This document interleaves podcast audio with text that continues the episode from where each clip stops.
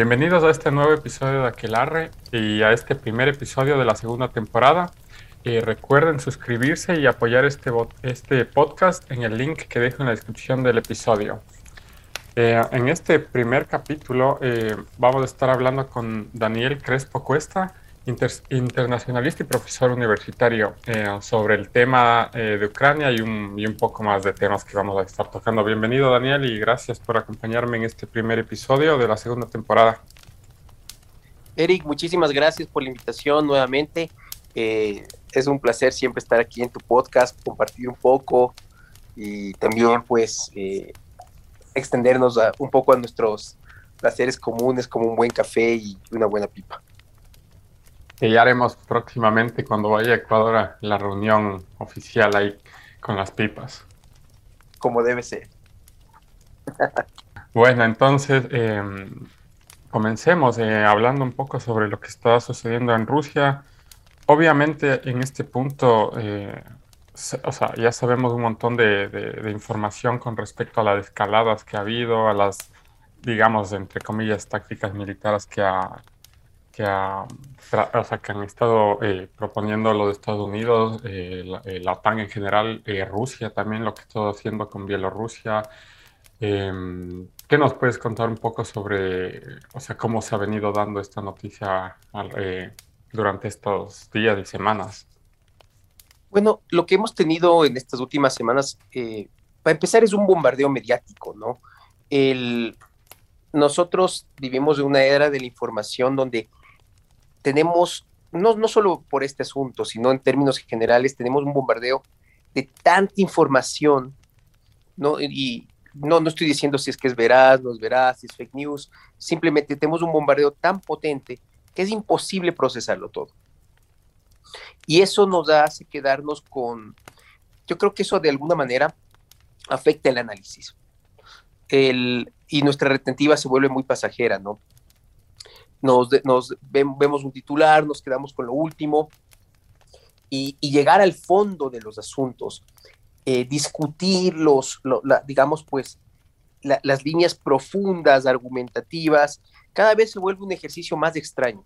Claro, además de que cada uno cuenta su propia versión de la historia, ¿no? Y, no se puede saber realmente, basándose simplemente en medios de comunicación convencionales, cuál es, digamos, la verdad, entre comillas, ¿no? Sí, sí, o sea, es, hay, ese es el segundo problema que tienes tú. No solamente que es un bombardeo donde ya estás desorientado, sino que aquí también tenemos una, de alguna manera, pues cómo se expresan ciertas hegemonías, ¿no? Cómo, cómo ciertos medios hegemónicos te imponen la agenda informativa y ya está. ¿Qué es lo que se discute? ¿Qué es lo que no se discute? Y si es que algo se discute, ¿en qué términos se discute? ¿Y hasta cuándo? Por ejemplo, el, tema Afganistán. Parece que después del, de, de, este asunto de hablar de la pérdida de libertad de las mujeres en las primeras semanas de la toma de Kabul, parecería que en Afganistán todo está perfecto, ¿ah? Claro, ya nadie habla. Se olvidó, exacto, ya no hay noticias ya. Todo el mundo se condolía de Afganistán y se acabó. ¿Cuánta gente se está informando y por hoy de lo que pasa en Afganistán? No tengo idea. Claro, son como tendencias, ¿no? Las noticias. Totalmente, totalmente. O sea, es trending topic. Y cuando ya no, cuando ya no, no tiene suficientes retweets, pues ya no vale, ¿no? Exacto, exacto. Y, es justo, mira, lo que estás diciendo es importante, porque justo contigo hicimos el podcast sobre Cuba también. Y ahí nosotros mencionamos exactamente esto, que nosotros tendríamos que seguir hablando de estos temas, porque lo que pasó en Cuba sigue pasando hoy en día, pero ya no es un trending topic. Entonces las noticias y los medios tradicionales, al ver que la gente ya no le interesa, lo que le interesa es vender, entonces se mueven a la noticia de moda, entre comillas, ¿no? Y bueno, a eso mencionamos en, eso y con lo de Afganistán totalmente igual, es simplemente la gente ya no, no, o sea, no es un tema relevante para las masas, ¿no? Y lamentablemente eso es lo que pasa con las tragedias humanitarias en el planeta que, que simplemente se dejan en el olvido por un tema de, de, otra vez, entre comillas, moda mediática, ¿no? Y de la misma manera, cuando tú quieres que algo siga por razones políticas en el tope de la agenda, no hay forma de bajar. el asunto de la vacunación. O sea, es, yo me dediqué unas tres semanas, recuerdo, a ver cómo, cómo solo aquí, en el Ecuador, se iba manejando esto y en los noticieros se empezaba con el asunto. Bueno, ahorita ya ha bajado un poco, ¿no? Pero cuando hice este ejercicio y los 10, 15 primeros minutos, siempre, siempre, siempre tenía que ver con noticias de esto. Era noticia de cartelé, de, primera página, siempre había un posicionamiento de esto, el, que también tiene una, una motivación política, y no solo aquí, sino afuera. Pero paradójicamente, cuando había, eh, digamos, pues posiciones contrarias, no, no, no, voy a entrar en este, en ese detalle, digamos, en ese asunto que es medio complicado, pero, por ejemplo, qué poca poca, poca espacio le daban o nulo a, las protestas que había en Europa, a lo que pasó en Canadá, por ejemplo, solo al final como, ah, bueno, ha habido unos camioneros por ahí, unos tres díscolos, no, no, no. Los tipos te pararon el comercio con Estados Unidos por vía terrestre. Claro, y Sin embargo, o, o ayer me parece que el gobierno ya comenzó a arrestar mucha gente ahí, ¿no? Y tengo entendido que también hay una mujer fallecida por un golpe de caballo.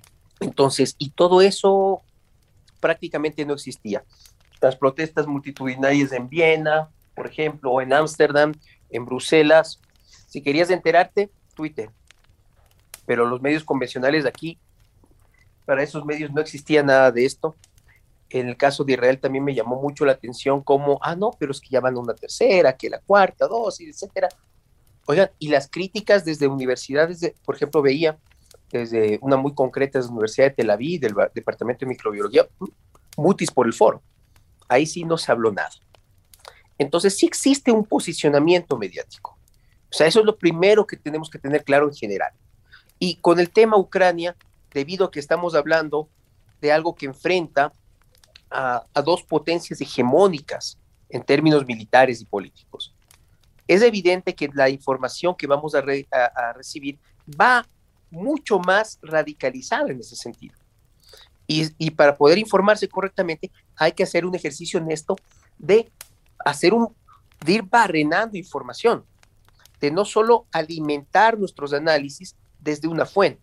Por ejemplo, está muy bien si yo reviso eh, tal vez CNN, pero bueno, contrástalo un poquito con Deutsche Welle, un poquito con Al Jazeera, busca algún medio independiente.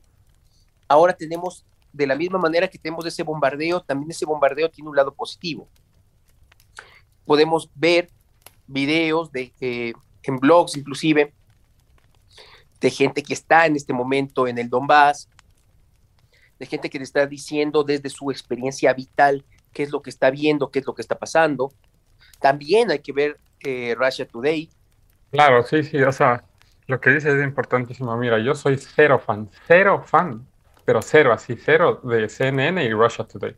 Pero lo que tú dices es importantísimo. Sí hay que ver para saber qué dicen.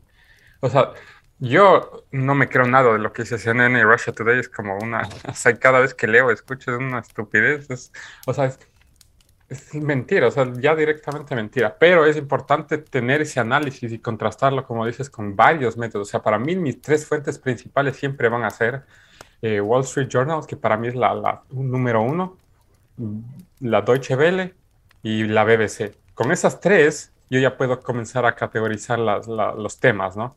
Y comenzar a formar una opinión. Después, obviamente, me voy con los, eh, como mencionas, con los eh, creadores de contenido, de información independientes, como digamos Joe Rogan, que vamos a hablar más despuesito en el podcast sobre Joe Rogan. Me encachas que es importante, como tú mencionas, es fundamental incluso para formar una opinión sobre algún tema específico, porque si vamos simplemente a escuchar una fuente de información que es, digamos, un canal de televisión, ellos tienen una agenda política por detrás, ellos tienen intereses, hay gente que está pasando billete ahí atrás. Entonces a ellos les conviene decir una historia o la otra, que necesariamente no, no, no tiene que ser la verdad, sino la que más les convenga económicamente como Russia Today, o sea, Russia Today es, o sea, alineada con el Kremlin, pero, pero con regla, entonces hay que saber, obviamente, ¿no? Eh, o, sea, o sea, lo que tú has dicho es exacto, o sea, yo me fui un poquito a los extremos, ¿no? Agarrar a CNN y agarrar Russia Today, pero entre esos dos extremos tenemos, claro, entre esos dos extremos tenemos una paleta. Y, lo que tú acabas de decir, o sea, es muy acertado. A ver, o sea, tú te agarras de tres medios más fiables, en efecto, y a partir de eso empiezas a estructurar una opinión informada. Y ese es el punto. O sea, entonces, sí, uno siempre, al final del día, lo que va a hacer es opinar. Pero el punto es, opino en función de qué, sobre la base de qué. Entonces, tiene una, una lo, honesto es una opinión informada que también pueda, de, esa, en ese sentido, aportar a los demás, ¿no? Mira, hay una cuestión que está pasando igual con este asunto y, y ha pasado siempre. Las benditas cadenas, ¿no? ¿Cuántas veces nos llega, por ejemplo, el WhatsApp, una cadena que no tiene fuente? Y donde ya, no, no, es que ya es inminente el ataque de no sé qué, o, el doctor no sé cuántos de que nadie ha oído nunca, eh, ha encontrado que, que, no, no, sé qué cuestión con la vacuna o lo que sea. Y bueno, y lo primero que uno dice es fuentes. ¿Cuál es la fuente? No fuentes, ¿no? Y normalmente a veces dicen, no, no, es que me mandó no sé quién, y no sé quién es muy serio. No, no, no, no, puede ser una persona muy seria. No se trata de eso. Se trata de cuál es la fuente que estamos utilizando.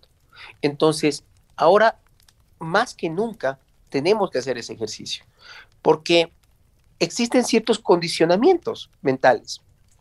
El, yo sé que estamos hablando mucho de estas cosas, pero es muy importante tenerlas claras antes de, antes de ir directamente a lo de Ucrania. ¿no? El, esto pasaba hace años. Es que salió en el periódico. Y eso ya se transformaba en un argumento. No podía ser mentira porque salió en el periódico. Pues no, es que salió en las noticias. Oye, esa gente también, como tú bien dices, esa gente también tiene una agenda política y esa gente también tiene intereses. Y gente muy poderosa tiene intereses detrás de eso. Entonces, es más que nunca hora de empezar a desacralizar ciertos contenidos o ciertos medios y ser más cuidadosos, más críticos. Dentro de todo, todo ese estercolero que pueden ser las redes sociales, que pueden ser, por ejemplo, Twitter, Twitter, yo tengo una relación de amor y odio con Twitter, siempre lo digo, porque es, veneno puro, pero también información buena. Encontrar cosas. filtrar, ¿no? Que es el, arte de Twitter. Sí, o sea, encuentra, encuentras cosas, encuentras cosas, pero tienes que buscarlas. Tienes que buscarlas. Entonces, volviendo ahora sí a aterrizar al asunto de Ucrania, entonces, es difícil saber hasta qué punto quién está mintiendo, ¿no? A ver, ¿qué tenemos claro? Tenemos claro que Rusia ha aglutinado entre 100 mil y 130 mil personas, soldados, quiero decir, en las fronteras de Ucrania, ¿no? a ver, que, que mueva tropas dentro de su territorio es un ejercicio totalmente soberano. Sin embargo, es obvio que estos ejercicios están focalizados en la zona ucraniana, también desde el sur, desde la península de Crimea, que ya es parte de Rusia, aunque la, en algunos medios sigan diciendo, no, no, pero sí está anexada con el beneplácito de la mayoría de la población. Eh, Crimea tiene una historia muy particular, absolutamente ligada a Rusia, pero bueno, eso sería desarrollarlo después si es que te interesa. Y ejercicios conjuntos con el gobierno de Bielorrusia, que también lo sabemos, está en manos de Víctor Lukashenko, un dictador que se sostiene como títere del Kremlin. Eso es también una realidad. Y esos movimientos son los que generaron todo este esta tensión. Tenemos una región, el Donbass, donde hay dos autoproclamadas repúblicas independientes, en Lugansk y en Donetsk. Es territorio que desde el 2014 no es controlado por el gobierno ucraniano, sino por los separatistas prorrusos. No han sido, eh, digamos, pues, ¿cómo se llama? No, no, no, no han sido anexados a Rusia, pero se sostienen con apoyo ruso. También la situación de Crimea es distinta porque Crimea está anexada, eh, digamos, en términos administrativos desde el 2014 a Rusia. El, tienen representantes en la Duma, que es el Parlamento ruso, las tropas rusas están ahí efectivamente, y a eso habría que agregar algo que yo siempre menciono porque parece que la gente se olvida o no lo conoce, y es que en esa región sur costera del Mar Negro de Ucrania hay mucha población rusa también. Y de hecho, en la frontera con un pequeño país que se llama Moldavia, hay una especie de tripita que también se autoproclamó hace mucho tiempo ya, varios años atrás, sino que como ahí no hay, no hay petróleo, pues ahí no, ahí no importa nada, ahí sí nadie le para bola, pasó antes de la crisis de Crimea, llamada Transnistria. Transnistria es una pequeña tripita, como digo, que se autoproclamó independiente entre Moldavia y Ucrania hace rato y es en efecto un enclave de población rusa. Eso hunde, hunde sus raíces en el siglo XVII, en el siglo XVIII, cuando, cuando el zarato ruso se expande hacia allá y, esa zona se va colonizando y se, de hecho, recibió por un tiempo el nombre de Nueva Rusia, entonces es población rusa de larga data, ¿no? El, entonces tenemos esto, tenemos los intereses ahí de, la, de los Estados Unidos proyectados a través de la OTAN. Al fin y al cabo, lo que hace la OTAN es darle una estructura, ¿no es cierto?, la posición hegemónica de los Estados Unidos en Europa bajo este paraguas de la defensa colectiva, que a veces incomoda a los europeos, pero también el momento en que Europa tendría que asumir los costos de su, de su defensa, eh, pues quedarse sin los Estados Unidos ya no se vuelve tan atractivo. Además de que como eh, creo que es que uno de los acuerdos para que la OTAN funcione es que cada país integrante aporte el 2% de su PIB, ¿no? Cosa que muchísimos países de, la Unión Europea no estaban cumpliendo y porque estaban eh, aportando menos o eh, más o menos como el 0,5%, que no es ni la mitad de lo que se acordaba. Y por eso Trump en algún momento quiso salirse de la OTAN porque Estados Unidos estaba pagando las cuentas por Europa, ¿no? Entonces, eh, no sé, no sé, en ese sentido Donald Trump tenía la razón, pero no sé si, eh, no sé si destruir la, la, OTAN hubiera sido una buena estrategia militar más que económica. Eh, en ese sentido no sabría decir, pero él sí denunció eso, que es verdad, o sea, la Unión Europea no está incluso hoy en día pagando sus cuentas, Estados Unidos les está pagando las cuentas a los europeos. Entonces, obviamente por eso es que tiene un liderazgo eh, en la OTAN, o sea, y tiene derecho, o sea, les está pagando las cosas a los europeos, entonces eh, le toca asumir un papel de, liderazgo. Ahora, otra cosa es que con la presidencia de hoy, con Joe Biden, ese liderazgo sea débil o sea malo, ¿no? Claro, o sea, no es del... Yo creo que para una situación como la actual es un liderazgo bastante débil e inclusive a veces incoherente, ¿no? El, pero es que lo que acabas de mencionar es totalmente cierto. O sea, Estados Unidos sostiene la OTAN. Si no me está fallando la memoria, es entre el 60 y el 70% del presupuesto de la OTAN está sobre los, las espaldas de los Estados Unidos. Eso es demasiado. Y en efecto, ese 2% casi no lo cumple nadie. Lo cumplen a veces quienes se sienten en una situación eh, por ejemplo, Grecia, ¿no? Pero Grecia dentro del mismo seno de la OTAN tiene problemas con Turquía, entonces se puede entender. Los bálticos, que son más bien miembros relativamente nuevos en la OTAN, ¿no? Estonia, Letonia, Lituania, ellos cumplen, pero ¿por qué? Porque tienen la amenaza rusa cruzando dos calles, ¿no? Entonces lo tienen demasiado cerca. El, entonces, el, para ellos es otra, es, imperativo de alguna manera aportar. Ojo que también eso tiene su contraparte. La, OTAN tiene, tiene, ¿cómo se llama? Eh, posiciones, justamente bases en el Báltico, en estos países que de alguna manera pues los, los blindan un poquito frente a la amenaza rusa. No hay que olvidarse que en países como Estonia o Letonia las minorías étnicas rusas, la minoría étnica rusa es súper importante. Entonces, están ahí presentes. El, entonces tienes, tienes también esta cuestión de la OTAN, una OTAN que se ha expandido hacia Europa Oriental, ¿no?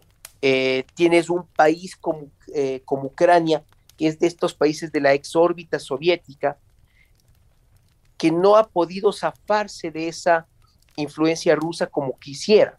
No ha podido seguir el camino de los bálticos, ¿no? O de los países que sin haber sido soviéticos sí fueron parte del Pacto de Varsovia, como es el caso de Polonia o es el caso de Rumania, ¿no? El, y uno también puede argumentar que en efecto existe pues una posición soberana de Ucrania para determinar eso. Pero aquí hay dos cosas que considerar. Uno, que de la misma manera que la OTAN ve como positivo ampliar su esfera de influencia, Rusia también ve como una amenaza el ir perdiendo esa esfera de influencia. Si es cuestión de coger un mapa y ver cómo la línea de frontera no solamente se la ha movido, sino que los misiles de la OTAN están cada vez más cerca. ¿no? Es una pregunta que tengo, ¿no? Eh, porque Vladimir Putin, su objetivo, digamos, eh, aparente aquí es evitar que la OTAN se expanda y, bueno, más en el fondo, evitar que, la, que Ucrania se una a la Unión Europea, ¿no? Que económicamente es lo que más le preocupa. Al hacer todo este alarde y todo esto, no está consiguiendo más bien el, el resultado opuesto, que la OTAN se meta más ahí en, Ucrania, que manden tropas, que manden equipo, que manden, ¿me, entiendes? O sea, no sé si, si, obtuvo lo, opuesto a lo que quería, porque a la final, hoy en día, la, OTAN está poniendo los ojos totalmente en Ucrania, cosa que si Vladimir Putin tal vez no hubiera amenazado con invadir o lo que sea, amenazado me refiero a poniendo las tropas, porque formalmente diciéndolo no ha amenazado, pero con las acciones sí tal vez en ese punto no habría obtenido tanta atención, ¿no? Por parte de la OTAN. Entonces no sé si es que si es que fue una decisión acertada, ¿no? Bueno, sabes que lo que pasa es que era una carta que tocaba jugar. Vamos a ver, yo justamente eh, voy a, para poder contestar esto bien, yo me voy a, a ir un poco a algo que tú mencionaste, ¿no? Que eran las críticas de Donald Trump a cómo se estaba manejando la OTAN y de cómo él evidenciaba, porque no estaba mintiendo, cómo los Estados Unidos se carga el muerto, como se dice comúnmente, ¿no? Entonces, esto le, eso le molestó de alguna manera y bastante, ¿cómo se llama? Yo recuerdo en su momento a Macron, a Merkel, y se hablaba mucho de, entonces se necesita una política de defensa europea desligada de los Estados Unidos. Es fácil hablar y el papel aguanta todo, pero en la práctica, ¿cómo llevar eso adelante? Y aquí podemos ver cómo los socios europeos de la OTAN ven de una manera diferente a esa presencia estadounidense. Porque para los bálticos, para Polonia, para los checos, esa proximidad con Rusia sí es de temer. Entonces, para ellos, una política coherente que, se apoye en los Estados Unidos es fundamental hasta para su propia supervivencia, desde un punto de vista militar. Tal vez para países que tendrían una mayor capacidad de respuesta y están un poquito más lejos, como es Alemania o Francia, hablar de una autonomía, de una mayor independencia respecto a Estados Unidos, suena bien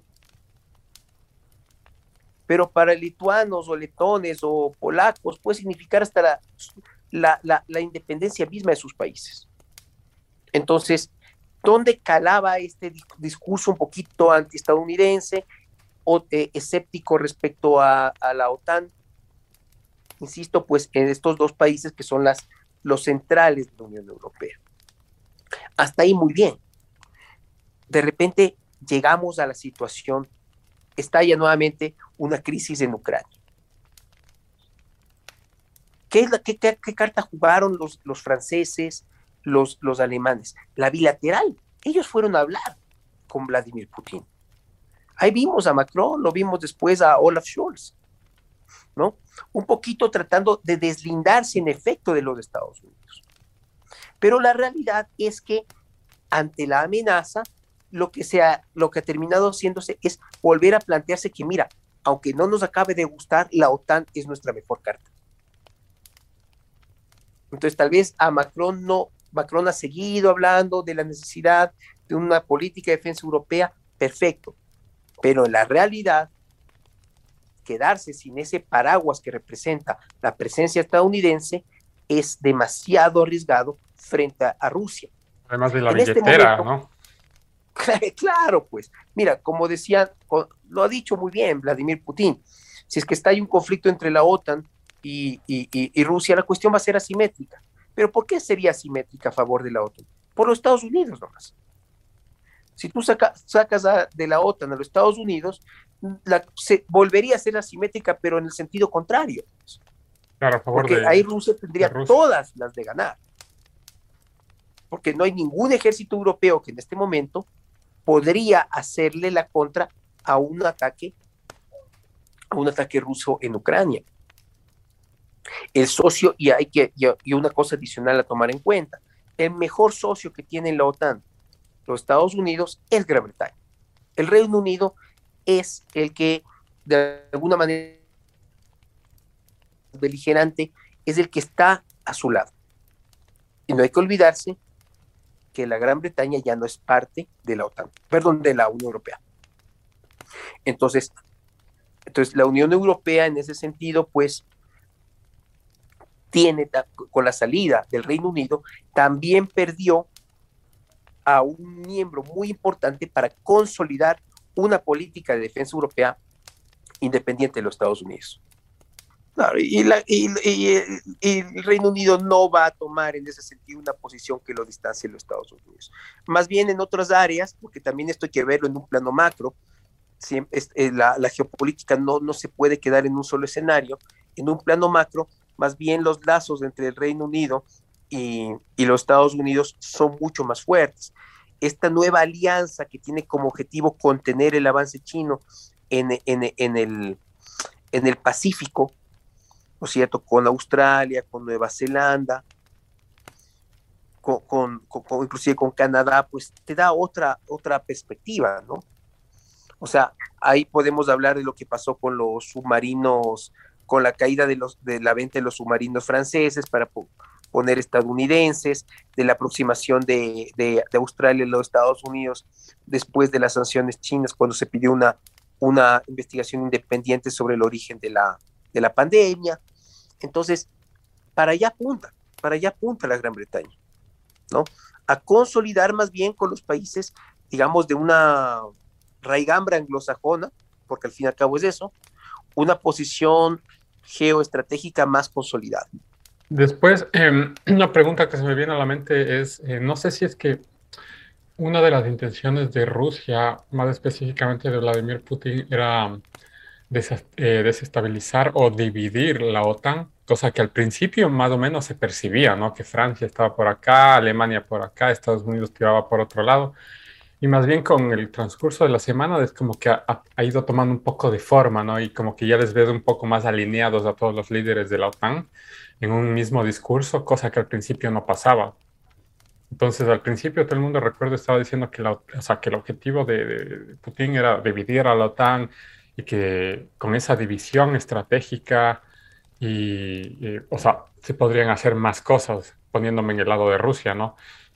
Eh, sin embargo, como ya te digo, en estas últimas semanas, si bien no es que son un solo frente con un solo discurso eh, sólido, la OTAN, igual, o sea, se ha, ido consolidando un poco mejor, ¿no? O sea, como que más o menos ya tiene un poquito de forma, ya más o menos como que dicen lo mismo, em, más o menos como que ya tienen eh, la misma posición ante Rusia, eh, no sé si es que eso también eh, sea un factor de, o sea, de debilidad, que demuestre debilidad por parte de la OTAN hacia diferente, bueno, ante el mundo, ¿no? En general. Claro, lo que pasa es que hay una cuestión, hay un, hay un, dicho, ¿no? Que es de un, de un sabio indio de algunos siglos, Cautilia, que se repite mucho, que es el del enemigo de mi enemigo es mi amigo, ¿no? sin necesidad de que lleguemos a tener enemigos dentro de la OTAN, sí teníamos voces disonantes. Pero cuando tú tienes un, una situación tan seria como la que se está presentando en este momento, el, hay que bajar un poco el tono a las diferencias internas en la organización y pensar en, digamos, pues en, la supervivencia colectiva, en una amenaza colectiva como esta, el, te termina fortaleciendo. Por ese lado se podría pensar mira, le salió el tiro por la culata a Vladimir Putin. Bueno, esto era una consecuencia inevitable, definitivamente. Van a cerrar posiciones. Eh, quebrar la OTAN era uno de los escenarios posibles, sí, pero yo creo que era un escenario muy difícil, muy, muy difícil. O sea, yo creo que cuando las tensiones bajen, otra vez Francia y un poquito más atrás de Alemania, otra vez van a alzar su voz para, para cuestionar un poco la, la hegemonía estadounidense dentro de la OTAN. Estoy seguro que va a ser así. ¿Por qué? Porque siempre ha sido así. Pero también, de la misma manera, para otros países, especialmente para los de Europa del Este, cuestionar tanto a los Estados Unidos no es un negocio, porque tienen muy claro cuál, cuál, cuál sería, eh, digamos, el escenario sin los Estados Unidos, que podría, podría tranquilamente incluir, incluso, como digo, hasta su propia desaparición. Para los bálticos eso es súper claro. Entonces, el, pero veamos por el otro lado, a pesar de, que, digamos, esto parecería negativo para los rusos, ¿qué ha implicado para Rusia? Rusia ha puesto en la palestra sus preocupaciones de seguridad. O sea, que todo el mundo sepa que para ellos la expansión de la OTAN es percibida como una amenaza, ¿no?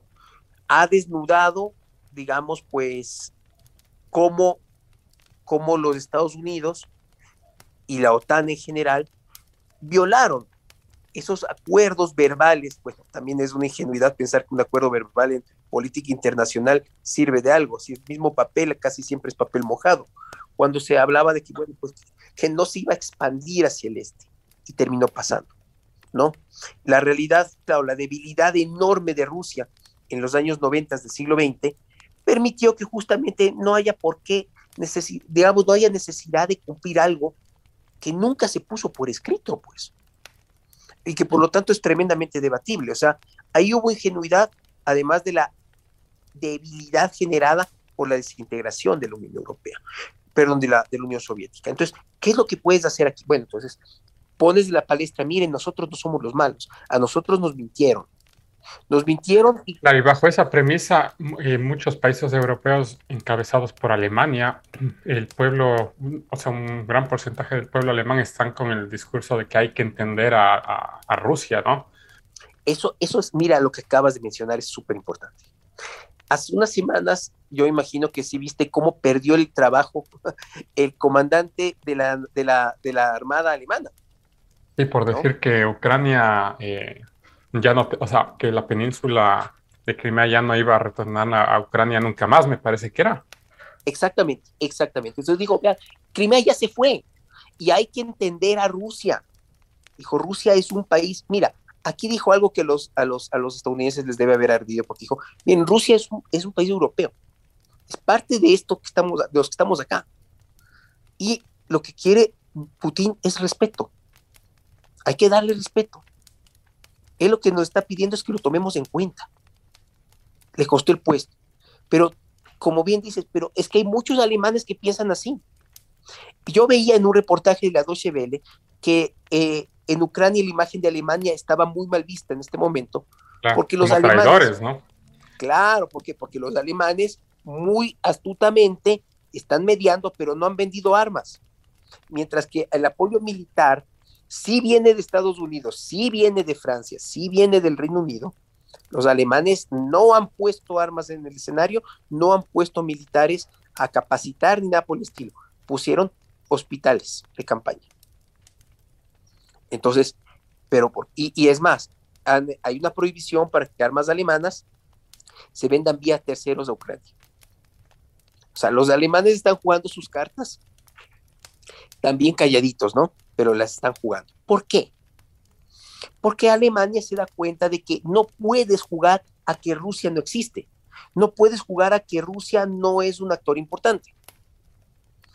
Y sobre todo, no hay que olvidarse que los rusos son los principales proveedores de gas de la Unión Europea, empezando por Alemania.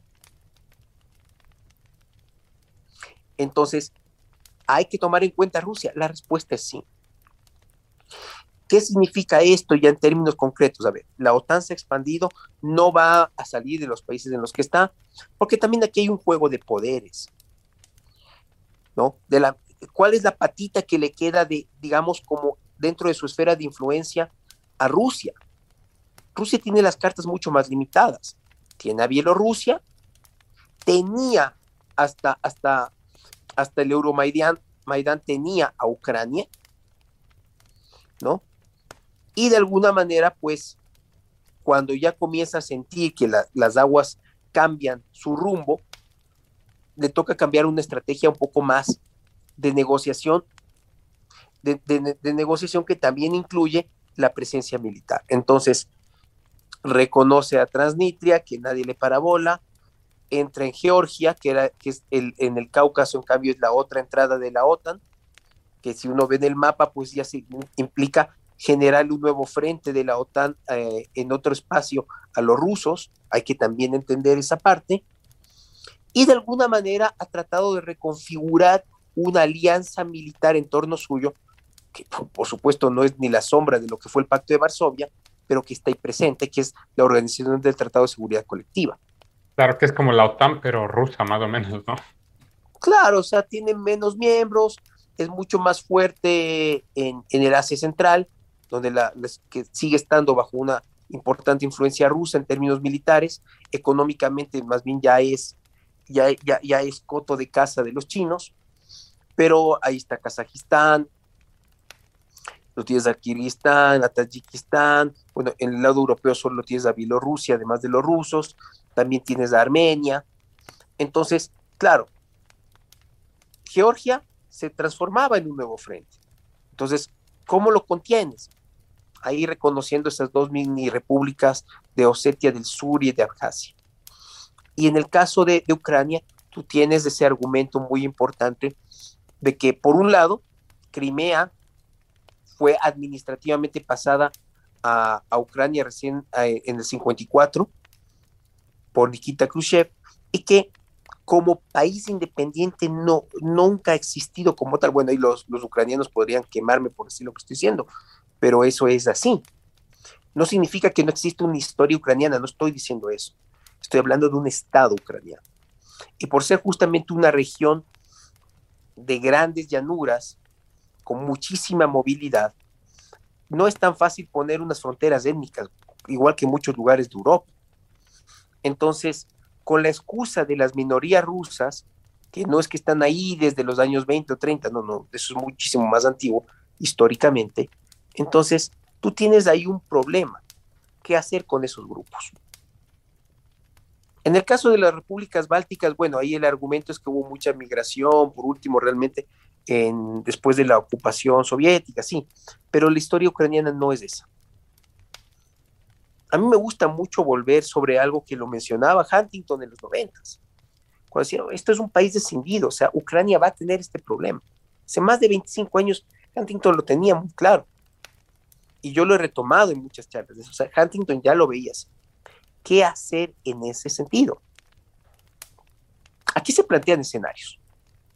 El uno es que siguiendo las líneas de los acuerdos de Minsk, pues se garantice una mayor autonomía de estas regiones dentro de el Estado ucraniano. Eso puede tener incluso reformas constitucionales y la, digamos, la integridad territorial de Ucrania no se vería afectada. Otro escenario incluiría que estas dos repúblicas se independicen de Ucrania. Ucrania se fraccionaría en ese sentido quedaría pues una, una, esta, bueno, de hecho ya la Duma hace unos días le pidió a Putin que reconozca a estas dos repúblicas de Lugansk y Donetsk. Claro, claro. El Parlamento ruso, ¿no? Exactamente. O sea, se podría fraccionar en efecto Ucrania, lo que inevitablemente haría que lo que quede de Ucrania se acerque mucho más a, a la OTAN por un lado eso sería una victoria pírrica, ¿no? Quedarse con esos dos pequeños territorios y a cambio la frontera de la OTAN sí se movería. La otra tal vez sería buscar esa mayor autonomía dentro de la misma Ucrania y de alguna manera acogerse a la posibilidad de que Ucrania no entre en la OTAN, se transforme en una especie de buffer state, de estado tampón, ¿no? Eh, que, y se garantice su neutralidad ¿no? Estilo Finlandia. eso les convendría también a ambos lados. Y yo creo que el escenario menos probable es el de una invasión completa, ¿no? Sí, eso te iba a mencionar justo, justo ayer o ahora me parece que Joe Biden afirmó que Rusia tiene planes de invasión completa, incluso en Kiev. Em, entonces, o sea, que eso venga de, de, las palabras del presidente estadounidense es preocupante, no sea o no sea cierto, sea solo para preocupar a Rusia, lo que sea, ya que esté em, confirmando de alguna manera que Rusia tiene planes de invadir incluso Kiev, es alarmante, ¿no? Sí, o sea, yo creo que ese escenario que se lo ha mencionado mucho es el menos probable. Es el, es menos probable de los, de los escenarios. El, ahorita ya tenemos una tensión, inclusive ya, ya tenemos gente que está yéndose a Rusia, ¿no? A la, hacia Rostov, ¿no? Que va huyendo del, desde, digamos, pues del Donbass desde los medios occidentales se dice que esto no, pues que estos son eh, ataques de bandera de bandera falsa, que esto está, es, algo que se, es, se ha planificado para poder justificar cualquier ataque. Eh, desde Ucrania, digamos, desde la posición rusa y prorrusa, de que esto es, es, esto es, esto es, esto viene desde el gobierno ucraniano justamente para acelerar un conflicto armado. El, yo creo que si esto, claro, y esto le sumamos, ¿no es cierto?, la que esto, esto ya se iban a hacer estos ejercicios con misiles balísticos, o sea, nucleares, ¿no? Como parte de los ejercicios militares que los rusos han llevado a cabo dentro de su territorio y en territorio bielorruso, eh, la, la tensión sigue ahí, ¿no? Ahora, así llevamos semanas. Tal vez esto, esto ha sido una escalada, sí, no deje de serlo, pero en líneas generales es lo mismo, hemos estado en esto mismo. ¿Qué es lo previsible? Como digo, yo creo que como mínimo, como mínimo, se debe ver en función de los acuerdos de Minsk una autonomía para el Donbass, aunque creo que a estas alturas ya para los rusos y para la población del Donbass esto ya no es suficiente. Creo que el escenario más previsible es el de una decisión de territorio ucraniano y probablemente pues el resto del país, que es la inmensa mayoría de, la superficie ucraniana, de alguna manera se aproxime mucho más a la OTAN y donde va a haber una negociación seria es en torno a cuál será ese futuro de, Ucrania como país dentro de la OTAN, muy cercano a la OTAN, o se, se, digamos, se garantice su neutralidad. Creo que el escenario más así como dices, el escenario más eh, beneficioso, digamos, para Ucrania sería exceder estas, estas eh, regiones eh, afines con Rusia y más bien tratar de, finalizar este conflicto cediéndoles, digamos así, esos, territorios a Rusia y con el resto de Ucrania enfocarse más a, a, participar dentro de la Unión Europea y de la OTAN, ¿crees tú? Yo creo que esto va a terminar con un Estado cindido. O sea, eh, aquí yo creo que el, e, esa, esa, esa, decisión que ya la vio hace más de veintipico años, como digo, Huntington, es lo que se viene. El, el Donbass va a terminar integrado, ya sea de, eh, eh, tal vez de forma, ya sea formalmente o informalmente dentro de, de Rusia. El, se vendrán sanciones Rusia tiene también previsto algunas formas de poder lidiar con, las, con ciertas sanciones occidentales. Se vendrá la negociación sobre el futuro de lo que queda de Ucrania, que es la inmensa mayoría del territorio. El, Ucrania muy previsiblemente va en ese sentido a solicitar su entrada a la Unión Europea, su entrada a la OTAN, como formas de blindarse poder sobrevivir. Y seguramente ahí se negociará cuál es el asunto respecto a la OTAN. ¿Qué conviene? Por supuesto, para los, para, los ucranianos que no son prorrusos, que es la mayoría de la población, pues e, estar dentro de la OTAN es la respuesta adecuada. Pero aquí también tenemos que pensar, y claro, como Estado soberano tiene derecho a hacerlo, pero aquí la gran pregunta es, ¿quién se la quiere jugar por Ucrania? Claro, esa es una cosa importante, no hace, o sea, no, no lo vale, o sea, qué pena decir, ¿no? Pero muchos países, incluyendo Estados Unidos, no se van a meter en una guerra mundial eh, nuclear con Rusia por defender la estabilidad territorial y, y la democracia y todos esos valores, ¿no? En Ucrania.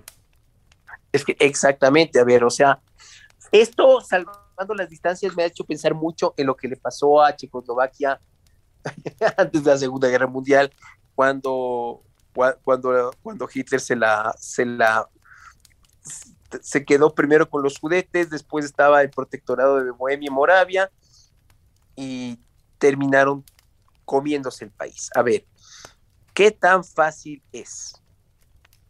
¿Qué tan sencillo es pasar a la acción? Como digo, los Estados Unidos y la Gran Bretaña tienen una posición más beligerante. Para franceses, para alemanes, la cuestión ya no es tan sencilla. inclusive por lo que podría implicar en términos de, de sus relaciones económicas y energéticas con Rusia. Los países del Báltico, por supuesto que lo que no quieren ver es un debilitamiento de la presencia de la OTAN. También hay que pensar en macro que para los Estados Unidos hay otros escenarios también relevantes. Porque no nos olvidemos que el principal socio de Rusia en términos militares es China. Y económicos también, ¿no? Claro, ¿y qué pasó? Ya tuvimos la inauguración de los Juegos Olímpicos de Invierno y ¿quién fue el invitado de honor en Pekín. Fue Vladimir Putin. Y antes de que hubo una declaración conjunta, una declaración conjunta donde Rusia, donde China, mejor dicho, se alineaba con la posición rusa. Y China tiene intereses en el sudeste asiático. Y tenemos la cuestión de Taiwán.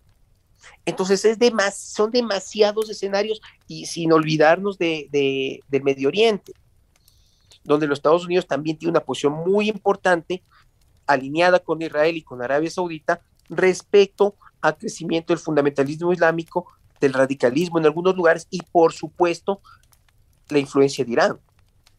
Entonces, la cuestión es si es que el que mucho abarca poco aprieta.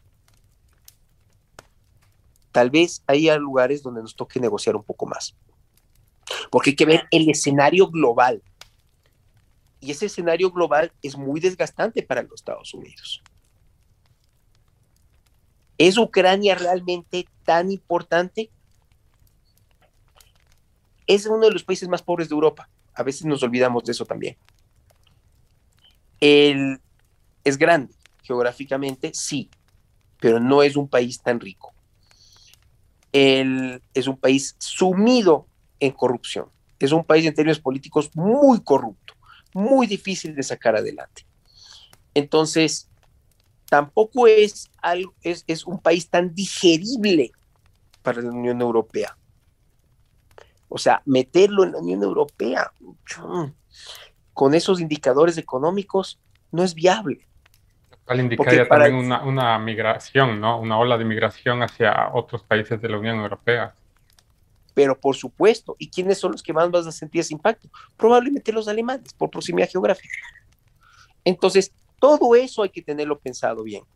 Yo creo que el escenario de una confrontación, por más que en este momento, este fin de semana que estamos hablando, parezca que estamos a un tris, yo no descarto que haya una acción en el Donbass, pero no una guerra a gran escala, porque no le conviene una invasión a, todo el país, ¿no? Y bueno, también no le conviene a Rusia, ¿no? Porque, bueno, o sea, militarmente tiene las capacidades, pero económicamente son muy débiles y y como decía Napoleón, para hacer la guerra necesitas dinero y dinero y dinero, ¿no? Entonces, eh, no sé si es que ah, les alcance el dinero para poder invadir un, país entero, ¿no?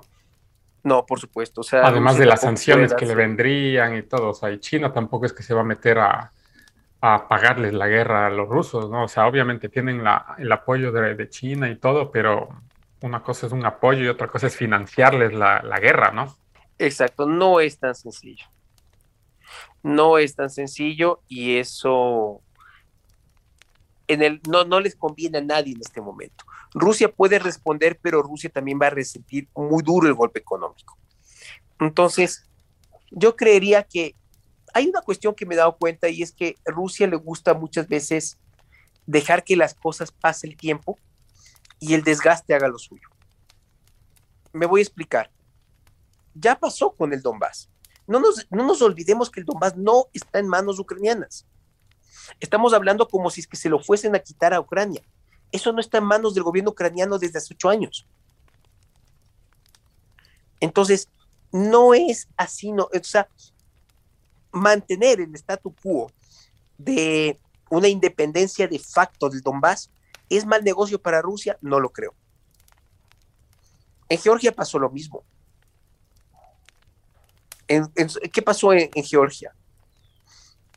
En Georgia se reconoció, eh, solo por su parte rusa y entre ellos se reconoció a Osetia del Sur y Abjasia. Y ahí está. Nadie más reconoce. Bueno, pues pueden decir que en el papel no existen, en la realidad existen. Transnistria en la realidad existe. Entonces, más que ver las líneas que se pintan o no en el papel, a los rusos, las cuestiones como, más allá de su legalidad internacional, bueno, esto está funcionando, sí, está funcionando y ya está. Esto existe y punto. Entonces, mantener de alguna manera al Donbass en una situación medio en el limbo de la legitimidad, no creo que sea un mal escenario.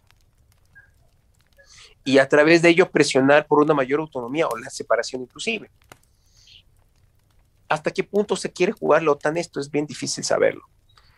Y yo creería que esas regiones, de alguna manera, así se queden en Ucrania, van a seguir siendo la forma en que la influencia rusa se va a mantener como ha escalado las cosas, creo que ya volverse va a ser difícil y muy probablemente los rusos terminen haciendo lo que pasó en el Cáucaso. Reconocer estas dos repúblicas, aunque nadie más las reconozca, y de facto van a ser parte de la esfera de influencia rusa. Claro, eh, una teoría que estaba escuchando justo el otro día de uno de los eh, reporteros de la Deutsche Welle es que, bueno, a raíz de, todas estas amenazas de Putin, eh, haciendo los, entre comillas, ejercicios militares en sus fronteras, tanto en Rusia como en Bielorrusia, ¿no? Eh, lo que, o sea, esto es una teoría, obviamente, ¿no? Lo que en el fondo quería Vladimir Putin es, a ver, crear un caos internacional, obviamente, diplomático más que nada, pero también a nivel económico. ¿Cómo? Eh, nos damos cuenta que a raíz de toda esta crisis, eh, el mercado de valores eh, de las materias primas, sobre todo el petróleo y el gas, el precio se ha disparado, ¿no? Se ha disparado por los cielos el precio del gas y del petróleo. Ahora, ¿quién es el mayor exportador de gas y petróleo en, bueno, en Europa, ¿no? Rusia.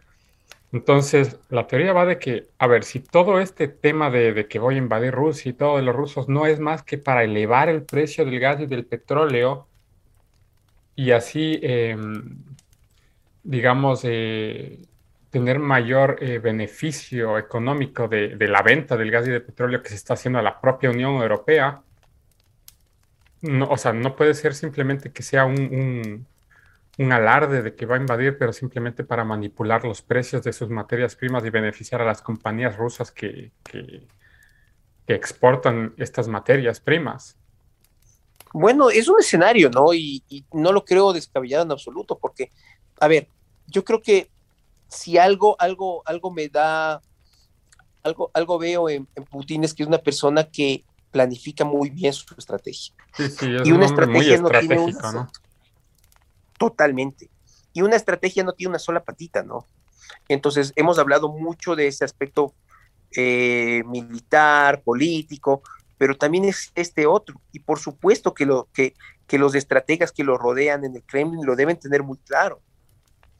La política exterior rusa tiene, tiene eh, digamos, pues una, unos, unas líneas de trabajo, si se lo quiere ver así, una agenda, que, se ha sostenido en el tiempo, no solo porque Putin sigue en el poder, sino porque inclusive el mismo equipo que tiene en, el, en, el, en, relaciones exteriores es el mismo, encabezado por el que ya es de, ah, desde hace rato, el decano de los, de los ministros de Asuntos Exteriores del mundo, que es, que es Sergei Lavrov.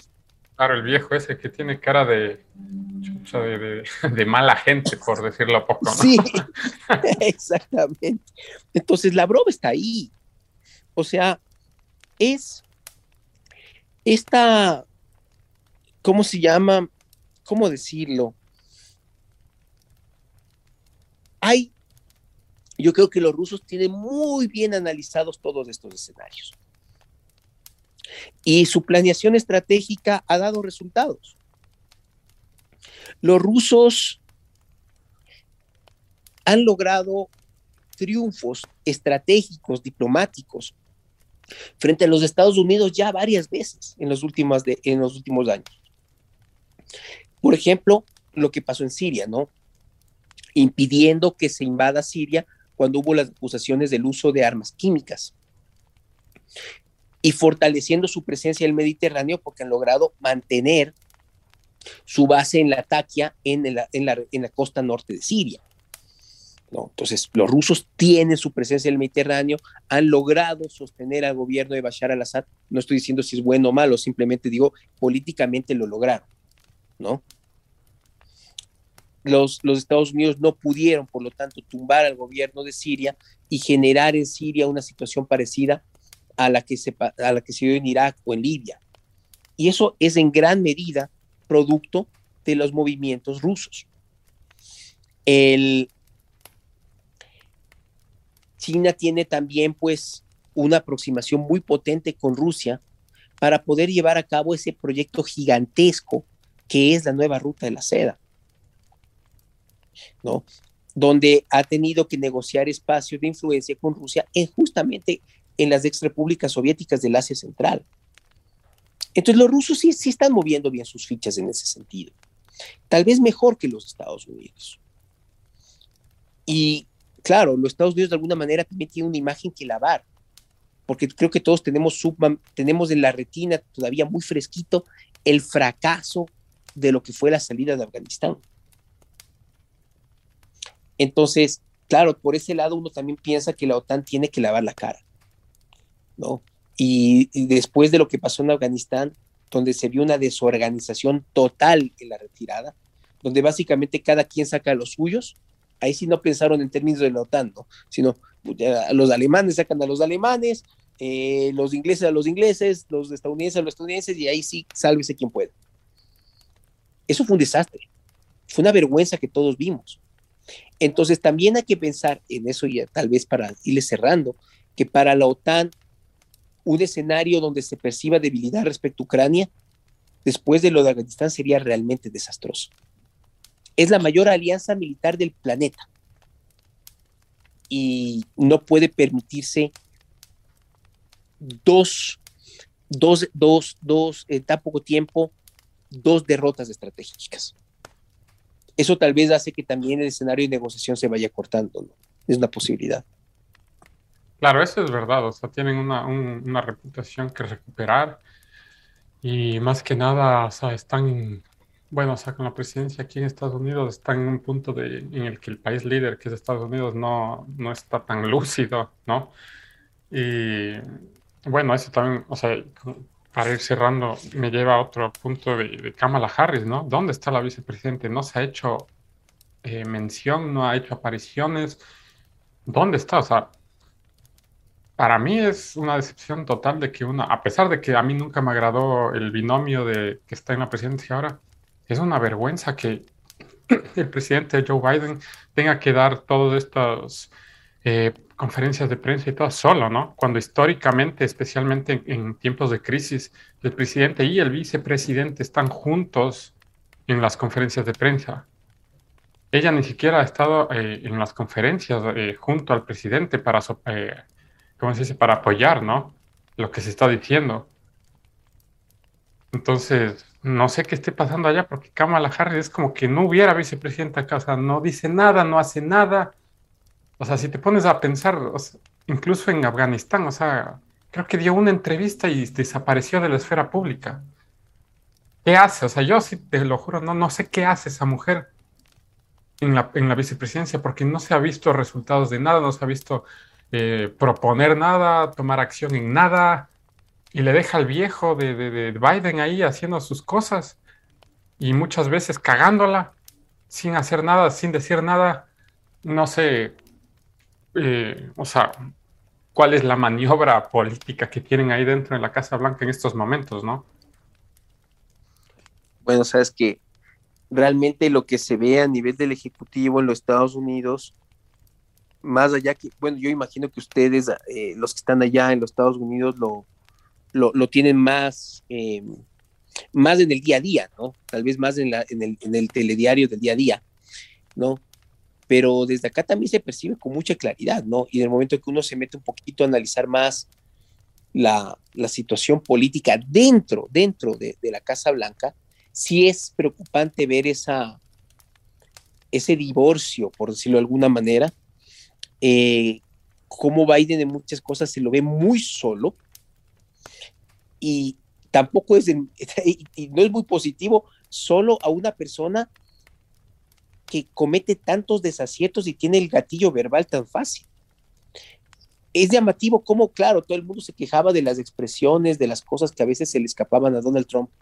Oigan, pero estamos hablando de alguien que, que le dijo hijo de, hijo de puta hace unos días a un periodista con micrófono abierto. O sea, es una persona que dice esas, esos disparates frente a un micrófono y no pasa nada. Nadie se rasga las vestiduras. Ya no, yo, yo no quiero justificar o no a, a Donald Trump, no, porque ese no es el punto. El punto es cómo mediáticamente cualquier expresión de Donald Trump recibía un eco mediático muy diferente. Y aquí tenemos una Y ahí está otra vez lo que decíamos, ¿no? Al principio, de que cada medio de comunicación defiende un interés. En este caso, eh, sí, Donald Trump decía un montón de barbaridades, pero a ver, Joe Biden también las dice. Y, además, o sea, vas a ver, como bien mencionas, ningún medio de comunicación es que hace eco de eso. Ahí como que lo mencionan y tal, pero ya los dos días se olvidó, ¿no? Exactamente, o sea, tenemos insultos a, gente de la prensa, tenemos, ¿cómo puedes? O sea, estás hablando con la persona que tienes que negociar para que no se desate una tercera guerra mundial y claro, lo llamas asesino. Ese tipo de cosas que, o sea, desde el punto de vista de la, de la política exterior es, es un desacierto en toda regla y aquí no pasa nada. Un poquito por aquí, un, un hervor de prensa y gracias aquí nos hacemos los locos, no, no, no llega más lejos del asunto. Entonces, ¿de qué estamos hablando? Sí son cosas, sí, sí, sí es algo a, a tener en cuenta. La política exterior de los Estados Unidos obviamente va a resentir eso. Y la pregunta es,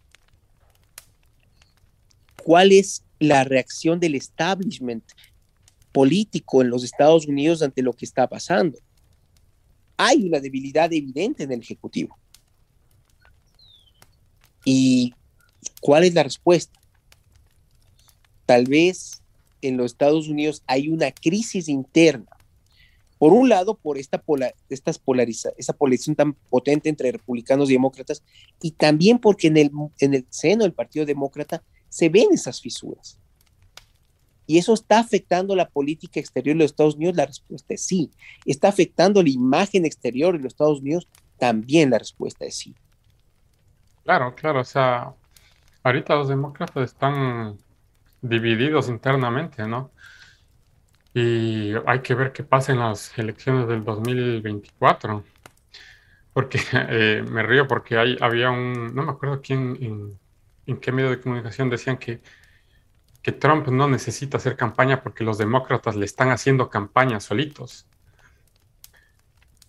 Eh, o sea, le están cagando tanto que, le están haciendo lucir fenomenal, pues, a Trump, ¿no? Lo que pasa es que se está, se está viendo, se están viendo algunas cosas.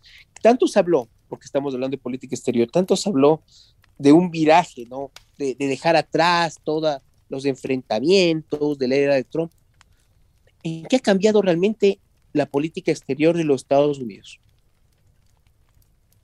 ¿En qué ha cambiado a profundidad realmente? ha habido un cambio radical en ciertas cosas. Creo que ya el tiempo no nos da, pero yo me atrevería a decir que, que no. En muchas cosas vemos lo mismo. La, inercia que venía de la era Trump está ahí. Claro, bueno, eso es tema de otro podcast, capaz para hacer hablando específicamente de proyecciones al 2024, más o menos. claro. Pero bueno, para cerrarle con lo de lo de Ucrania, ¿tú crees que, que existe y que haya una invasión en las próximas semanas o a futuro? ¿O simplemente que diplomáticamente se solucione y no haya invasión?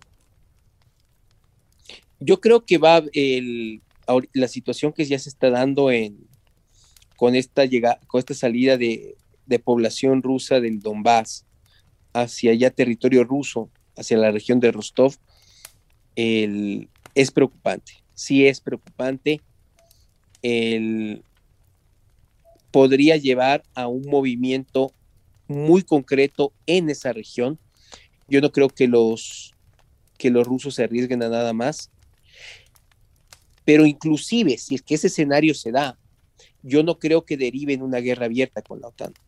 Porque uno, Ucrania no es miembro de la OTAN y la OTAN no se la va a jugar por Ucrania sin que sea, se vea obligada a ello. Más, más, eh, más aún tomando en cuenta tal vez las reticencias de algunos países europeos, como ya lo hemos dicho, y sanciones económicas y ya, ¿no? Sí, se vendrían sanciones, se vendría una muchas noticias en ese sentido, pero yo no creo que vaya más.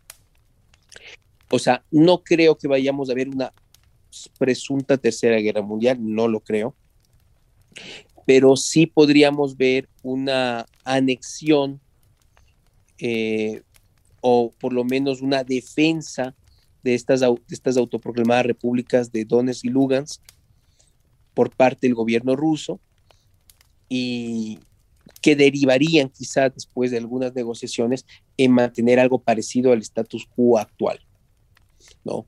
Al que solamente se sumaría que Rusia la reconozca y nadie más en el planeta, que digo, es un escenario muy probable y que ya lo hemos vivido. Lo tenemos en Abjasia, lo tenemos en Osetia del Sur, lo tenemos en Transnistria. Entonces, sumar a esta serie de repúblicas no, parcialmente reconocidas, dos más, para los rusos parece que es, no es un mal camino. Claro, y es algo que, ya saben hacer, ¿no? Tal cual, tal cual. Pero una, una escalada, un conflicto bélico mayor de eso, espero que no se dé, espero que no sea el escenario y, espero no equivocarme. Claro. bueno, yo también por mi parte no creo que exista una invasión completa, como estaba diciendo Joe Biden, incluyendo la capital de Ucrania ni nada, sino más bien como tú mencionas, capaz hay una, eh, un reconocimiento, digamos, de estas repúblicas, entre comillas, independientes, que son como que los separatistas, y tal vez enviar tropas a estas regiones separatistas con la excusa de que hay población rusa en esas, en esas regiones y tienen que, entre comillas, salvarles, ¿no? Cosa que también ha hecho Estados Unidos en su tiempo, ¿no? Como que, a ver, poniendo la excusa de que hay eh, civiles estadounidenses en tal región, va el ejército, invade con la excusa de, de sacarles, ¿no? Entonces yo creo que Rusia también puede hacer lo mismo. A ver, hay rusos en esta región separatista, entra el, el ejército, pero con la excusa de rescatar a sus ciudadanos, ¿no? Eso yo creo que sería el, el panorama más probable, como dices, y, pero no una, una, invasión a gran escala, ¿no? Porque yo personalmente creo que no tienen los recursos económicos para sustentar una invasión de tal magnitud. Y además de que si invaden, o sea, toda Ucrania, incluyendo Kiev y todo, ahí sí creo que se podría escalar a un nivel bélico mayor, ¿no? Em, pero bueno, yo no creo que eso eh, vaya a pasar.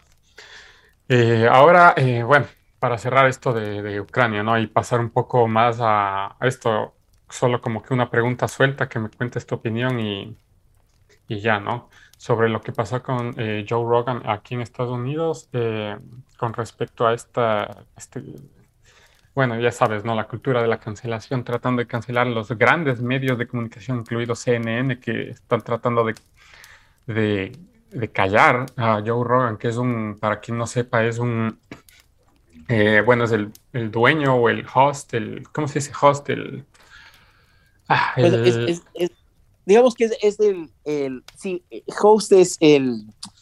Anfitrión, ah, el, anfitrión el, anfitrión, del podcast más exitoso del mundo, ¿no? Y bueno, lo que desató esta controversia es que él invitó a, a un doctor súper reconocido, eh, Robert Malone, que es un, bueno, es un físico y, bioquímico estadounidense que trabajó con la tecnología ARNM, que es eh, una tecnología que se implementa hoy en día en, muchas vacunas. Y bueno, justamente este doctor, que bueno, a ver, tiene relevancia porque ha trabajado en, este, en, estas nuevas tecnologías para las vacunas, él estaba explicando una serie de temas de por qué las vacunas del COVID tienen que eh, que ser reguladas de mejor manera y no simplemente eh, poner dosis aquí y allá y todo, porque no han sido testeadas lo suficiente, no se conocen mucho de los resultados, etcétera, ¿no? Bueno, y mucha gente de, o sea, los progres, ¿no? Los woke y todos estos ah, y los pro vacunas que, o sea, pro vacunas me refiero a los que simplemente son ovejas y creen que lo que dice el gobierno y tal es verdad, no los pro vacunas que sí se informan. Eh, han querido cancelar a Joe Rogan, todo el mundo ha estado ahí que, no sabe que es un antivacunas, que eso es mentira además, porque él sí ha dicho que, incita a, las personas ancianas y vulnerables o con enfermedades a vacunarse, porque es lo correcto, ¿no? Pero a gente que es saludable, que hace ejercicio, que tiene un buen estado físico, etcétera, que muchas veces no es necesario vacunarse porque eh, eh, o sea, se puede sobrevivir cuando se infecta, ¿no? Y crear eh, resistencia biológicas en el cuerpo naturales y no necesitar una vacuna. Bueno, y entonces la controversia es que todos le cayeron y, le quieren bajar de Spotify. Angus Young, que es un músico, dijo, me largo de Spotify o se larga él. Entonces Spotify le dijo, a ver, Angus, lárgate porque aquí Joe Rogan nos da más billete que vos. Pero sí se puso sobre la mesa el expulsar a, Joe Rogan y eso aún está sobre la mesa. Lo que me hace eh, llegar a la conclusión de que cuánto se está respetando la libertad de expresión en tema de opinión, ¿no? Porque su podcast no es de noticias tal cual, es simplemente como lo que yo hago aquí, es comentar noticias. Es su opinión. Aquí yo estoy dando mi opinión y no tienen por qué creerme a mí, ¿no? Porque más que nada se les incita a las personas a buscar a contrastar información, a informarse por sí solas y no creer como ovejas todo lo que se dice aquí y allá, ¿no? Que es lo que hace Joe Rogan, incitar a la gente a informarse. Y él en su podcast pregunta a expertos como él, como el doctor eh, Robert Malone, que, a ver, son, son gente que sabe, no es solo un doctor de la calle, tal cual, es un doctor que trabajó en la tecnología que utilizan todas las vacunas hoy en día, entonces, o sea, tiene un cierto nivel de relevancia, ¿no? Y si bien no hay que creerle al 100% a este doctor, hay que, hay que considerar, porque, a ver, es, un, es una persona que, que, sabe de lo que está hablando, ¿no? Em, ¿Cuál es tu opinión con respecto a, cómo se está manejando este tema en cuanto a la libertad de expresión? ¿Qué es lo que se puede y no decir hoy en día? ¿Por qué esta cultura de la cancelación, incluyendo el gobierno de Estados Unidos hoy en día, que son tan progres en ese sentido de cancelar y, manipular a la gente de creer cierto tipo de cosas sin cuestionarse, ¿no? Sin, sin tener una actitud crítica ante eso, ¿no? Y simplemente decir, no, eso no es porque no es verdad y cancelado y punto, no hay que pensar. Bueno, lo que pasa es que voy, a coger un poquito algunas cosas que me hizo este principio. En efecto, para quienes lo sepan, Joe Rogan tiene el podcast más eh, el, podcast más oído del mundo. Empecemos por ahí. Eh, yo, estaba, yo estaba leyendo que él tiene una media de 11 millones de visitas a cada, o sea, 11, 11 millones de, visitas a los podcasts que sube en, en Spotify. O sea, es, es una locura. Ya, empecemos por ahí. El, y él tiene un contrato con Spotify para que ya de forma exclusiva esté ahí. O sea, Spotify ha invertido en tener la exclusiva de Joe Rogan. Entonces, es, no es tan fácil como decir, bueno, Rogan se va. Rogan es una apuesta cara, pero efectiva, y es alguien a quien en el momento en que salga de Spotify, otras plataformas lo van a querer. ¿Ya? O sea, es, es, es un negocio. Joe Rogan es un negocio. ¿Ya? Entonces, no es, eh, eso también hay que tomarlo en cuenta. Ahora, tenemos aquí una, una cuestión también muy, muy relacionada con lo que mencionamos al principio, ¿no? O sea, existen agendas y cuando una, el, estos, los generadores de contenido se han vuelto incómodos para las agendas oficiales. Y pasa en todo lado. Yo sigo también algunos podcasts, este, digamos, que se originan en España, por ejemplo, que me gustan bastante, de política, de, de historia. Y ahí te das cuenta que, claro, o sea, desde el poder político se vuelven incómodos porque pueden generar voces disonantes frente a un discurso oficial. Y eso es bueno, eso es muy bueno para la libertad de expresión. Ahora, uno puede argumentar que, bueno, es que no todo es de la misma calidad, sí, pero ¿acaso todos los medios tradicionales son de buena calidad? O sea, todos los medios tradicionales de alguna manera pues realmente responden a estándares de calidad y de ética tan, tan, tan, tan pulcros que, nos hagan cuestionar aún a tal o cual generador de contenido. Y, lo más, y lo más importante es, o sea, porque a ver, yo entiendo que a mucha gente no le guste lo que él diga, lo que yo diga, lo que sea, pero simplemente no escuchen. A ver, o sea, si yo digo algo o él dice algo, es su opinión, ¿no? ¿Por qué querer eliminar? ¿Qué, o sea, ¿en qué época estamos de querer matar el la profesión o, las tareas mediáticas de cualquier persona simplemente porque no me gusta lo que dice o no está en concordancia con lo que yo creo, ¿me entiendes? Porque yo entiendo que personas piensen diferente, ok, perfecto.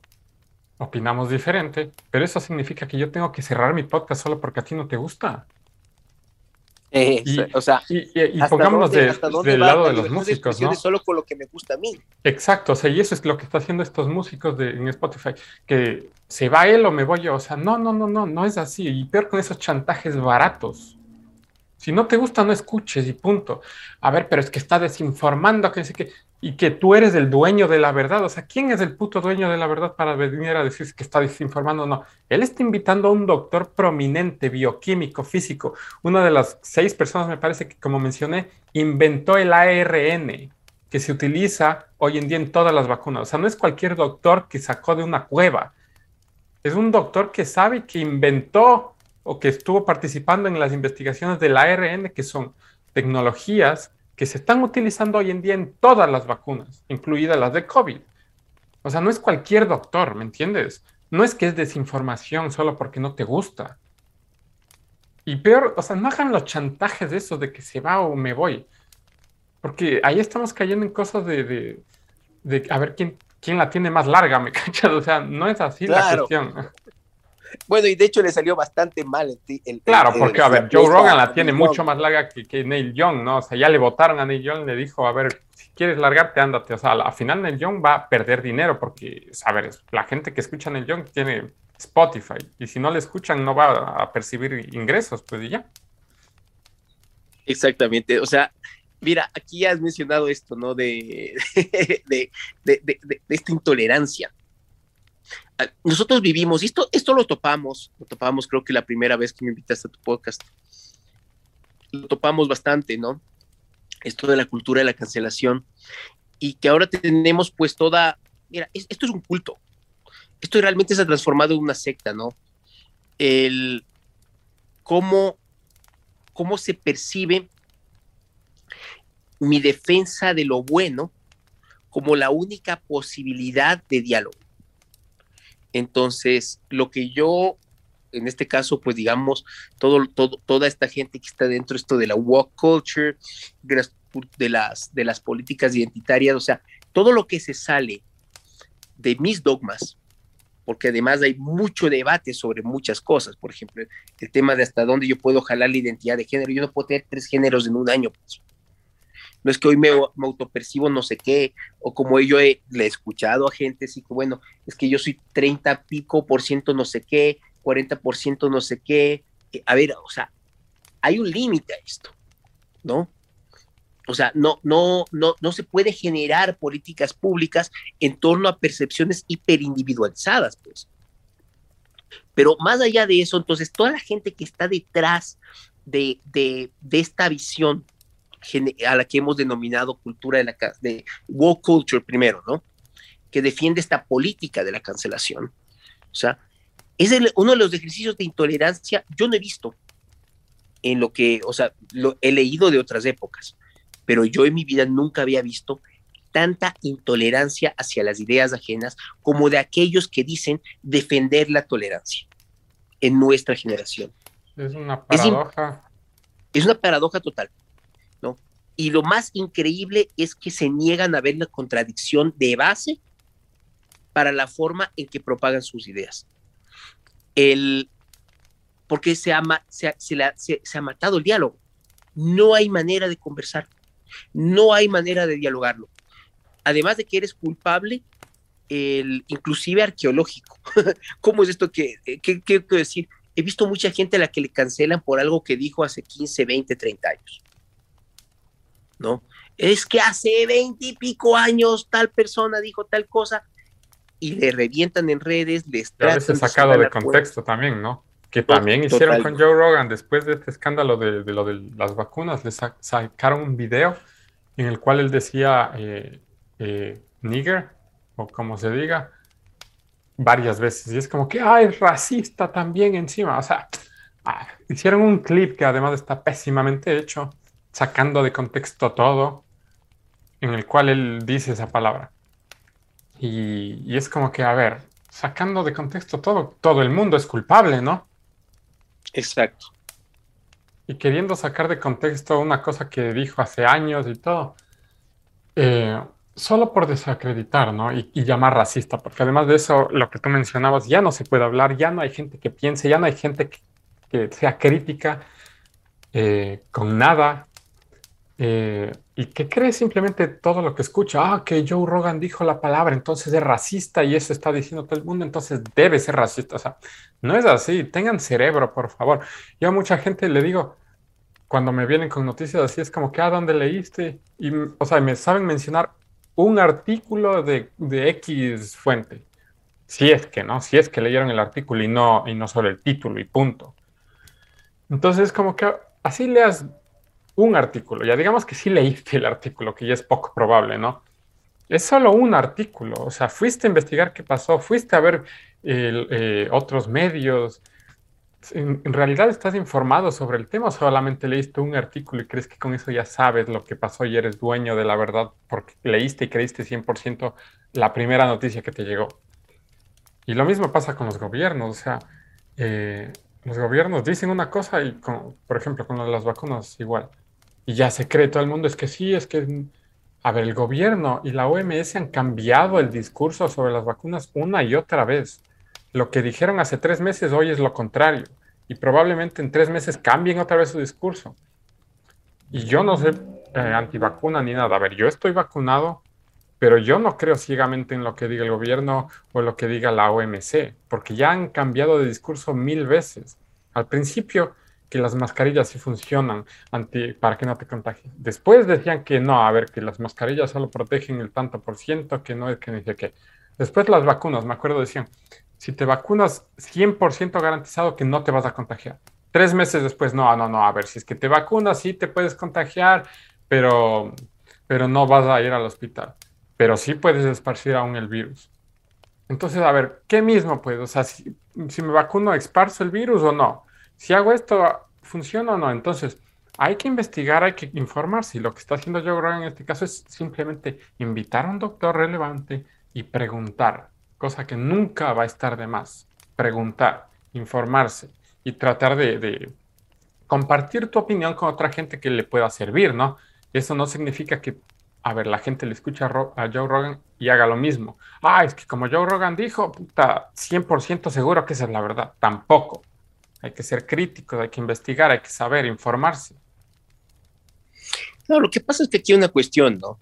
O sea, el, de la misma manera que en, los, en ciertos medios se da prioridad a cierta agenda, y parece que ahí sí hay carta blanca para hacerlo. y más bien se le ha cerrado muchas puertas a investigadores que se salen de este. El, caso justamente que tú mencionas es así. El doctor es, me acaba de ir el apellido, el, ah, el... Robert Malone. Malone, perdón, sí, gracias. Malone, él es uno de los inventores de la, de la tecnología del ARN mensajero.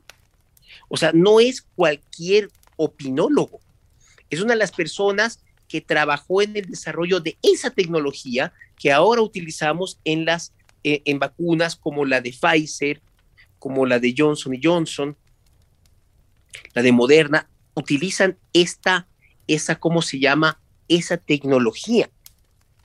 Entonces, algo tendrá que decir. A inclusive se le cerró la cuenta de Twitter. Entonces, al, al doctor Malón. Entonces, eso de alguna manera te demuestra que existe cierto alineamiento para no cuestionar ciertas decisiones desde el sector farmacéutico y desde el sector gubernamental. Y por más que yo también, insisto, yo también por si acaso estoy vacunado, pero no puedo hacerme, eh, no, no puedo no dejar de cuestionar la industria farmacéutica como una de las industrias más corruptas del mundo. Y hay una... al final que es un negocio también, ¿no? Es un negocio. No nos olvidemos.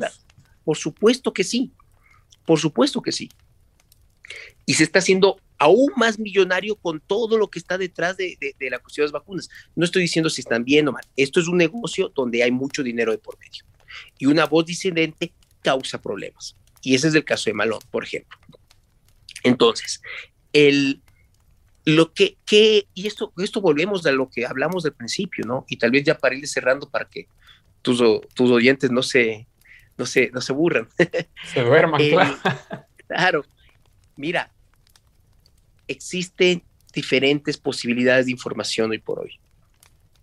Existen medios más tradicionales, existen medios con mayor claridad alineados de una u otra dirección, existen generadores de contenido independientes que gracias a Dios han florecido muchísimo en los últimos años, gracias a medios como YouTube, como Spotify, el, que están ahí y cada quien es libre de escuchar a quien desee escuchar.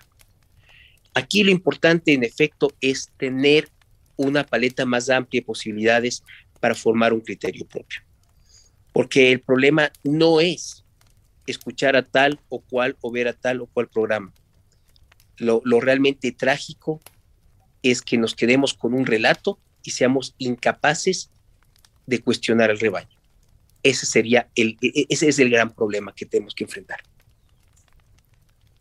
Claro, eso es, o sea, simplemente no, no ser crítico, ¿no? Y no tener el, cerebro, digamos, para ser un poco más abierto de mente y poder analizar. Ese es el problema, porque eh, sí, o sea, cualquiera puede decir lo que le dé la gana, que está bien. Ahora, creer lo que dicen a ciegas y ser una oveja más, eso no puede ser, porque estás eh, aniquilando el, el espíritu de la libertad en cuanto a ser crítico, en cuanto a, imponer eh, preguntas hacia ciertas posturas, ¿no? Porque el preguntar nunca está de más, el, tratar de entender algo que no entiendes o el, querer informarte un poco más tampoco está de más. Entonces, eh, sí, o sea, para mí, para irle cerrando este tema de, de, lo que se le está haciendo a Joe Rogan, es una total desfachatez de parte de todos estos eh, minorías, entre comillas, que hoy en día ya no son minorías para nada, que le acusan de racista, que le acusan de, de antivacunas. A ver, no es verdad eso. Él tiene a sus papás vacunados y él les hizo vacunar. O sea, esas son mentiras. Por favor, infórmense y, y, más importante, no hay que apoyar este, este, este tipo de cancelaciones, porque cancelar a nadie no es bueno. Es como la quema de libros, ¿me entiendes? O sea, ¿Qué te va a ayudar a quemar un libro? O sea, no es nada productivo, no es nada progresista. Incluso, eh, algo que yo ya hablé en algún podcast, eh, simplemente que se hayan que se hagan llamar progresistas es una total contradicción. Lo que tú igual mencionaste ahora. Hacer este tipo de cancelaciones es lo opuesto a ser progresista es retroceder en el tiempo a, yo que sé, a tiempos en los que, yo no sé, digamos, los nazis quemaban libros simplemente porque no les gustaba lo que decían esos libros, porque iba en contra de su ideología, lo que hacían los comunistas eh, en, la, en la Unión Soviética. O sea, no nos vayamos para ese lado.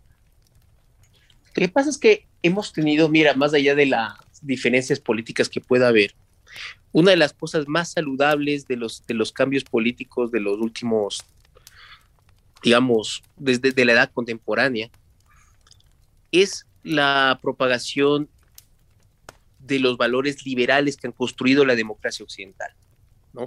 Con todos los errores que pueda tener la democracia occidental, es el régimen más abierto a las libertades individuales que se ha generado en la historia hasta ahora.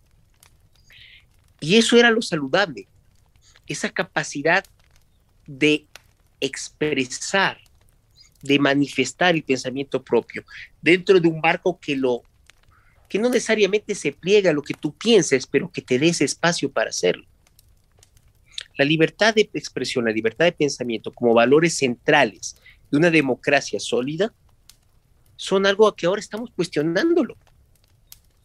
O sea, las bases mismas del sistema que ha hecho grande Occidente son las que están viéndose socavadas por esta visión de la cultura nacida en ese mismo Occidente como si hubiese una necesidad de imponer un metarrelato oficial y acallar lo que hizo de, esta, de esta cultura, tanto su aspecto social como político,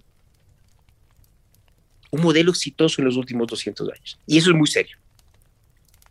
Eso es bastante serio y creo que no lo estamos dimensionando adecuadamente. Claro, eso es verdad. O sea, el nivel de seriedad que se que tiene este tema es es astronómico, pero la gente no sabe, ¿no? Y, no le da la importancia que debería, digamos. No, no realmente. Eh, bueno, Daniel, muchas gracias por haber estado en este primer episodio de la segunda temporada. Vamos a hacer más, seguramente, hablando de, todos los temas que siempre nos, nos falta el tiempo para hablar, porque hay mil temas, ¿no? Que podríamos estar de largo ahí hablando. Y bueno, tal vez un día que, que estemos como que los dos en el mismo lugar, fumándonos una pipa, tomando algún, algún whisky, alguna cosa, nos podamos quedar de largo hablando, ¿no? De diferentes cosas. Eh, gracias una vez más. Y bueno, despide tú el, el primer episodio. Bueno, pues Eric, bueno, como te dije al principio, te agradezco mucho nos fuimos de largo, porque, y, no, no, es la primera vez que nos pasa, creo que no, nos, no, nos, nos, estamos inmersos en, la conversación y, lo agradable que es justamente compartir este espacio contigo y, nos vamos más de largo, ¿no? Y toca a veces acordarse que, bueno, tal vez el dejar temas para una siguiente oportunidad siempre es positivo, ¿no? El, te agradezco por estar en, este primer episodio de tu segunda temporada. Espero que esta temporada pues realmente las cosas marchen bien. Es siempre, siempre es importante ir generando contenido, dando, dando un espacio a, la reflexión personal, ¿no? El, como tú sabes, yo tengo un, un, programita en YouTube con mi hija, ¿no? Y que también cumplimos recién el segundo, nuestro segundo aniversario, cumplimos recién. Y una persona que es muy aficionada me contaba, me, hace unos días me decía, mira, me hablaba de un, de un pariente suyo que no pudo estudiar. Me decía que le gustaba ver nuestros videos para poder informarse. Y me dijo algo que te lo voy a decir también a ti porque creo que es algo que nos motiva. Y es, tú nunca sabes a quién vas a inspirar. Tú no sabes a quién estás ayudando. A veces puedes decir, ¿quién estará viendo? ¿Cuánta gente realmente lo estará escuchando? No sabes, pero créeme, créeme que hay personas para los cuales estos espacios hace la diferencia. Entonces, eso, eso es suficiente razón para seguir, seguir motivado y seguir trabajando por, por este tipo de, de expresiones, ¿no? Más allá de que algún disco lo sienta que hay que cancelar todo lo que, con aquello con lo que no está de acuerdo, estos espacios son necesarios y un espacio como el tuyo redunde, justamente en ese sentido se vuelve una se vuelve una legítima disidencia al discurso oficial y necesarísima y los días en los que vivimos. Muchas gracias, Daniel, por tus palabras. Y sí, es verdad, o sea, esto a alguien le, le, inspirará a cualquier persona que escuche a pensar por sí mismos, no seguir la corriente simplemente y ser crítico sobre todo, ¿no? Exactamente. Muchas gracias, Daniel. Eh, ya nos veremos en próximos episodios. No, pues te agradezco, Eric, y mucha suerte. Hasta luego.